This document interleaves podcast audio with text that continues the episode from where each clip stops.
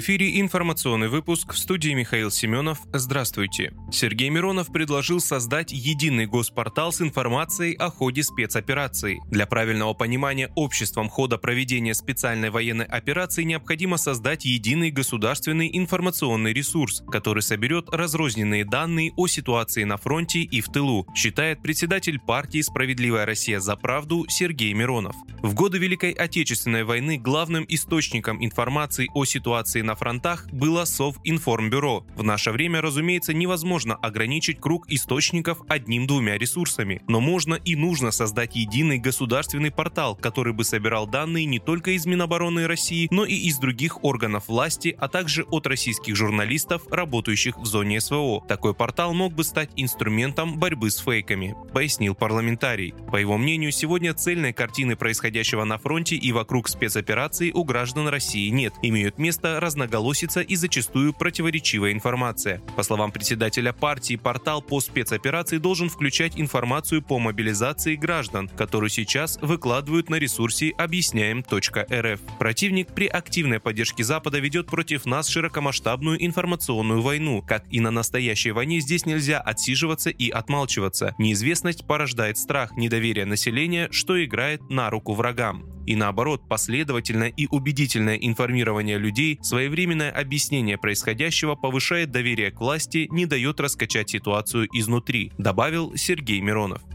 ВСУ стянули на Херсонское направление огромное количество техники. Об этом сообщил ТАСС замглавы администрации области Кирилл Стримаусов. Да, их очень много, очень большое количество натовской техники и турецкие какие-то машины. Они лезут, они превосходят по количеству людей. Но наши парни, солдаты, стоят насмерть, сказал Стримаусов. Замглавы администрации области также отметил, что ежедневно на Херсонском направлении гибнут более 300 украинских военных.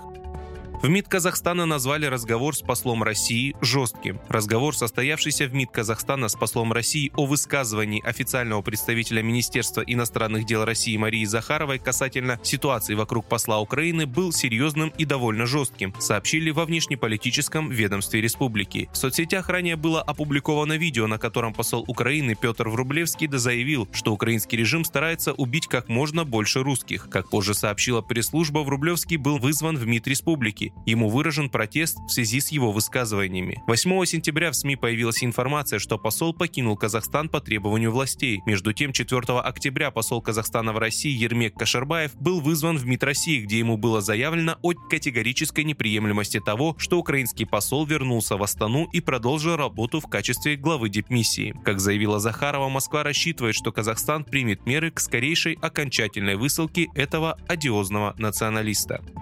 Россия заявила США о намерении защищать Крым и новые регионы. Посол России в США Анатолий Антонов заявил, что российские дипломаты в контакте с американскими коллегами пытаются донести, что Москва будет защищать Крым и новые территории как неотъемлемую часть России. Его слова приводит ТАСС. Антонов подчеркнул, что российское посольство в США обратило внимание на увеличившееся количество публикаций в американских СМИ, причем со ссылками на источники в Пентагоне, о том, что Вашингтон разрешает вооруженным силам Украины наносить удары удары по Крыму и новым территориям России.